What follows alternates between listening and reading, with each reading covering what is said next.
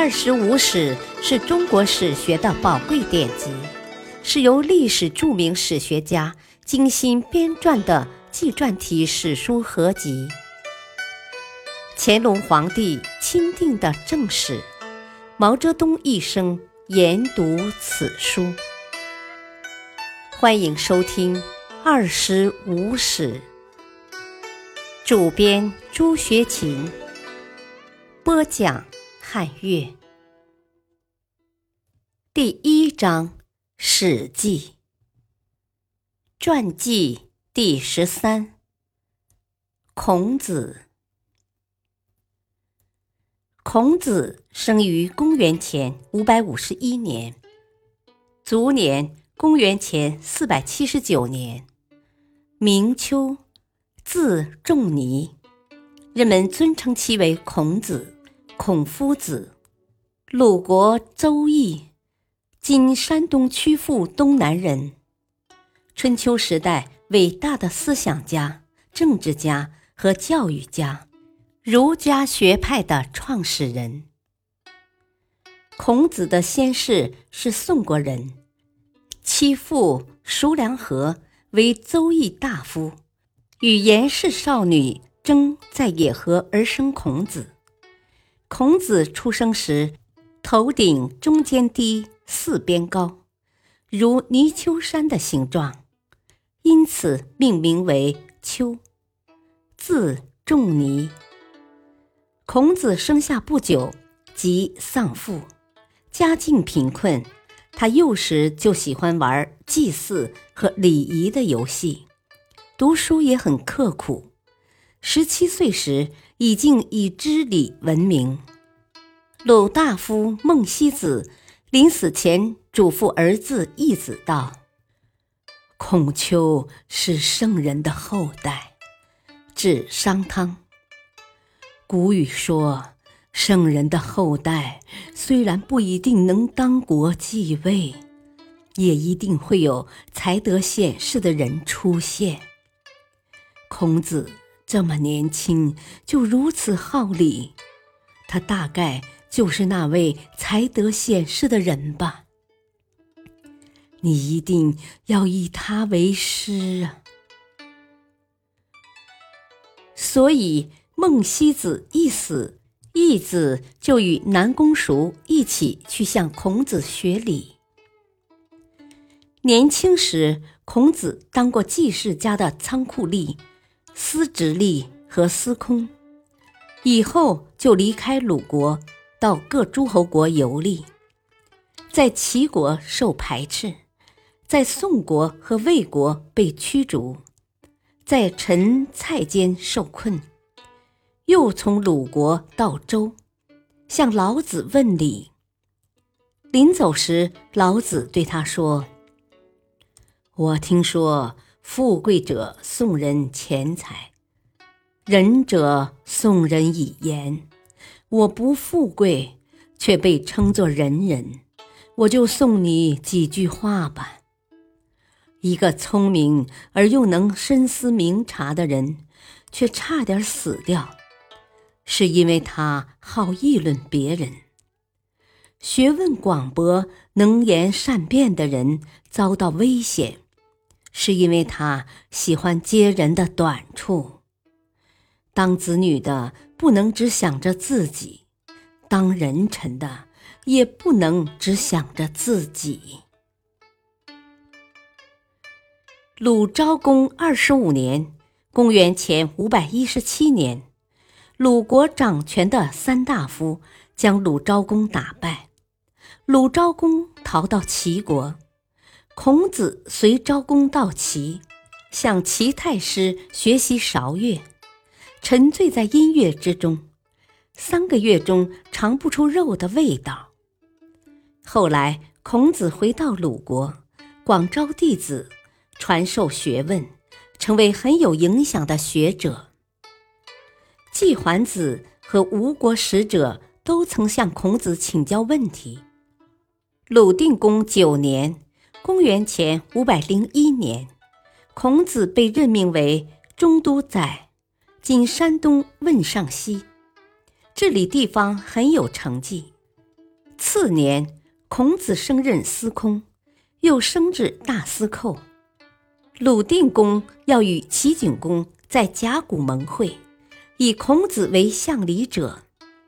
齐人想在盟会上以武力劫持鲁定公，因孔子事先有备，带了军队前往，而未得逞。齐人在盟书中私自加上。要求鲁国在齐军出境时以三百辆战车跟随的条文，孔子针锋相对指出，要齐国归还其侵占鲁国的汶阳之地，方可履行此约。盟誓以后，齐侯要设庭礼招待定公，孔子指出这不符合礼法，于是没有设廷礼。齐景公认识到这次盟会得罪了鲁军，所以事后将以前侵占的运、蒋、归阴三地归鲁，以示道歉。定公十四年（公元前四百九十六年），孔子由大司寇代理国相，面有喜色。门人说：“啊，听说君子遇到灾祸不畏惧。”来了服侍，不喜形于色。孔子说：“哦，是有这话，不过还有一句‘乐其以贵下人’的话。”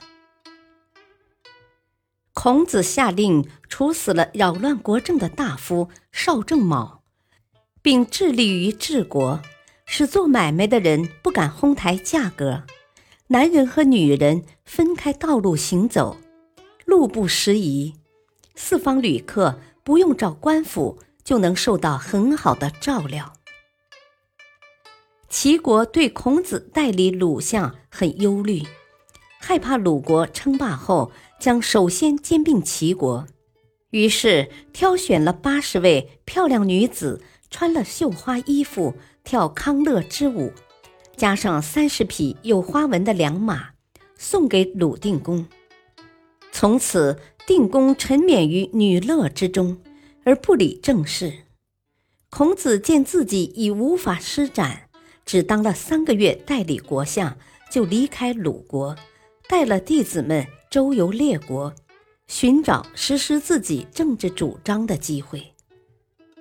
在十四年时间里，孔子先后到过魏、陈、曹、宋、郑、蔡、楚等国。受尽磨难，路过匡（今河南长垣境地）时，因为孔子的长相与曾经亲抱过匡的杨虎相似，而遭匡人包围五天。在宋，孔子正与弟子在大树下洗礼，宋司马桓痴竟将大树砍倒，想压死孔子。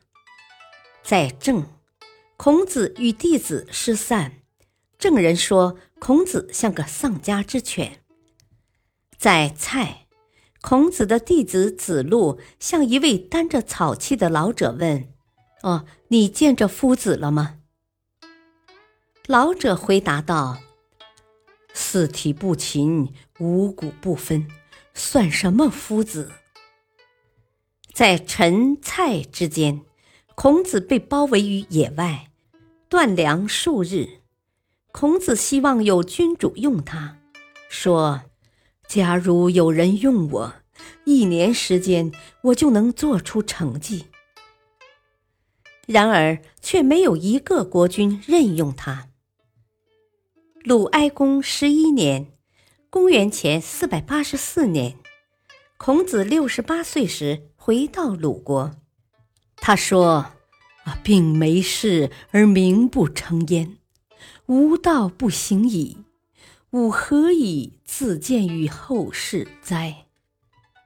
为了死后能留名，寄托自己的政治主张，于是他根据自己的观点，集中精力整理旧有的文化古籍，并作为向弟子授课的教材，编定了书、礼、乐、诗、易、春秋六种儒家经典。书又名《尚书》，是前代政治文献的汇编。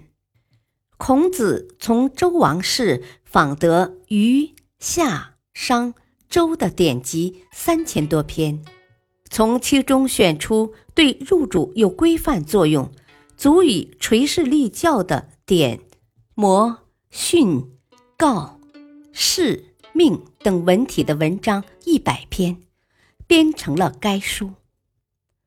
礼，指事礼，就是以礼。